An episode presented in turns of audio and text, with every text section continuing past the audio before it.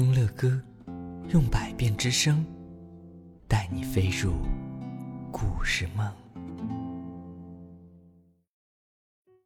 亲爱的宝贝们，晚上好！欢迎你们点播睡前读给宝贝听的故事。那今晚呢，是哪两位幸运的小朋友点播了故事呢？嗯，这位宝贝他说：“我叫李林瑞，陕西省安康市，今年八岁了。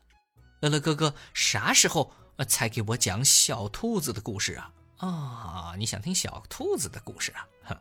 还有这一位，他说：“乐乐哥哥，这是我第一次向您点播故事。我是苏州省啊盛泽市革新小学四年级三班的小朋友。呃，我是毛毛，我今年九岁了。呃，我这次想点播小兔子的故事。那谢谢乐乐哥哥了。好的。”嗯，两位小朋友，一个八岁，一个九岁了。嗯，你们喜欢听小兔子的故事？好的，那我们的胖熊老师也特地为你们找到了这样一篇。哎，他给了个留言，他说找到了安徒生童话里的关于兔子的故事。嗯，还说比较有一定的深度。哼，这是一篇什么样的故事呢？让我们一起来听吧。故事的名称叫做《兔子镇里的》。蓝兔子。兔子镇上生活着一只颜色特殊的兔子，蓝兔子。哼，我们我们脑补一下，蓝兔子是长什么样的？我想到了蓝精灵，然后又想到了兔八哥，然后再想他们俩的综合样子是什么样的。好，我们继续听。因为它身上的颜色和别的兔子不一样，所以蓝兔子。很少出门，即使出门呢，也要用伞去遮住头和脸。啊，看来他确实有一些自卑和害羞。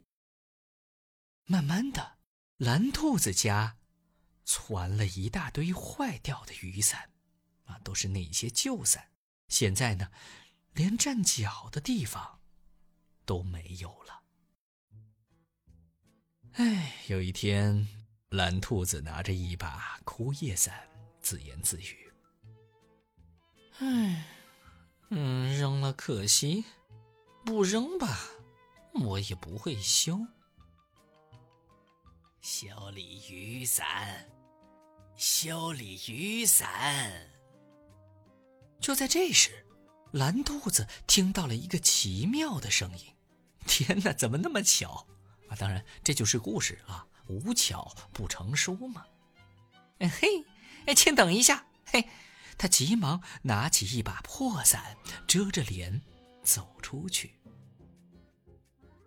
透过枯叶伞缝隙呀，蓝兔子看见修伞的是一位全身包裹的很严实、穿着老旧衣服、戴着大口罩的老婆婆。哎，宝贝们肯定在想。为什么这位老婆婆她也把自己包裹的那么严实呢？嗯嗯嗯，我有好多坏掉的伞，你能帮我修修吗？没问题，我什么伞都会修。哎，你的家是开伞铺的吗？怎么会有这么多雨伞呢？一进房间，老婆婆。就惊呼起来：“呃呃，我……嗨，我我这些伞都是用来遮丑的。”蓝兔子用手捂着脸：“啊，你不就是是只蓝兔子吗？我连世界上最罕见的红兔子都见过。”快点把手拿开吧！老婆婆用戴手套的手拿开了蓝兔子的伞。啊，真的吗？世界上还有红兔子？是的。你的这些伞呐，我可能要修一段时间呢。老婆婆拿起一把旧伞说。那，那您就住这儿好了，可以慢慢的修。蓝兔子第一次觉得有人看见自己，没什么惊奇呢。嗯，这样最好了。老婆婆答应。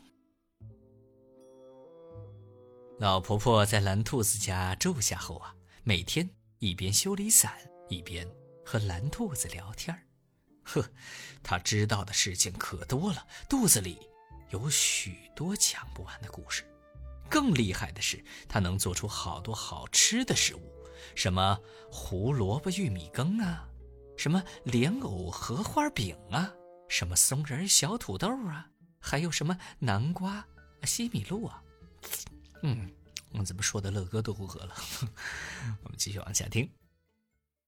慢慢的一天天过去了，这一天呢，老婆婆把修理完的最后一把伞交给了蓝兔子，说：“好了，我的工作也做完了，明天我要走了。”嗯，这我我舍不得您走。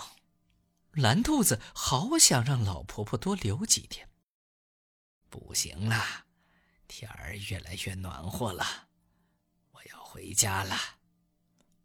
老婆婆抬起手擦了擦头上的汗。来，我帮您擦。蓝兔子拿起一条小毛巾，向老婆婆的额头擦去。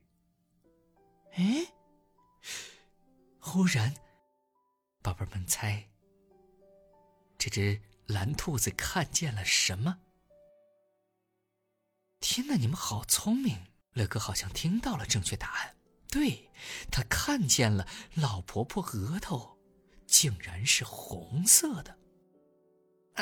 老婆婆，您难道就是传说中的红兔子？蓝兔子瞪大了眼睛。不，不是，不，不，不是。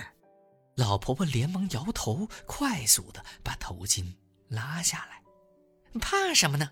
瞧，有一点点红，我有一点点蓝，我都不怕您，您怕我什么呢？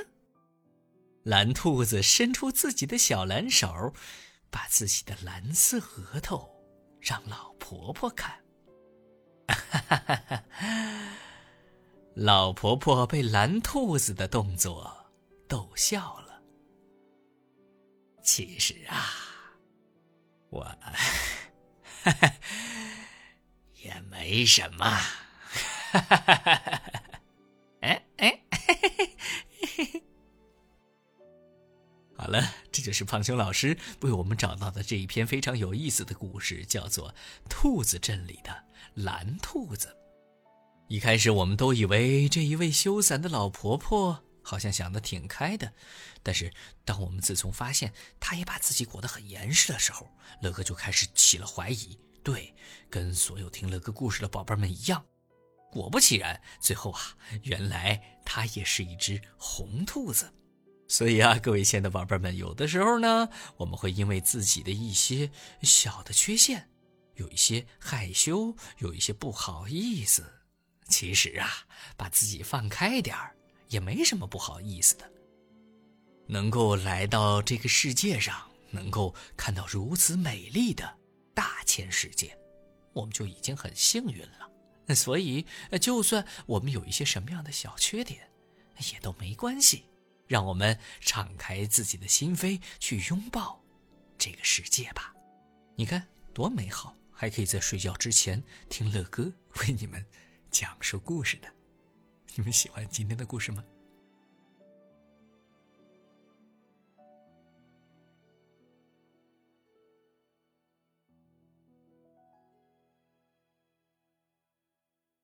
希望听到更多乐哥播讲故事的宝贝们，请搜索“睡前读给宝贝听”。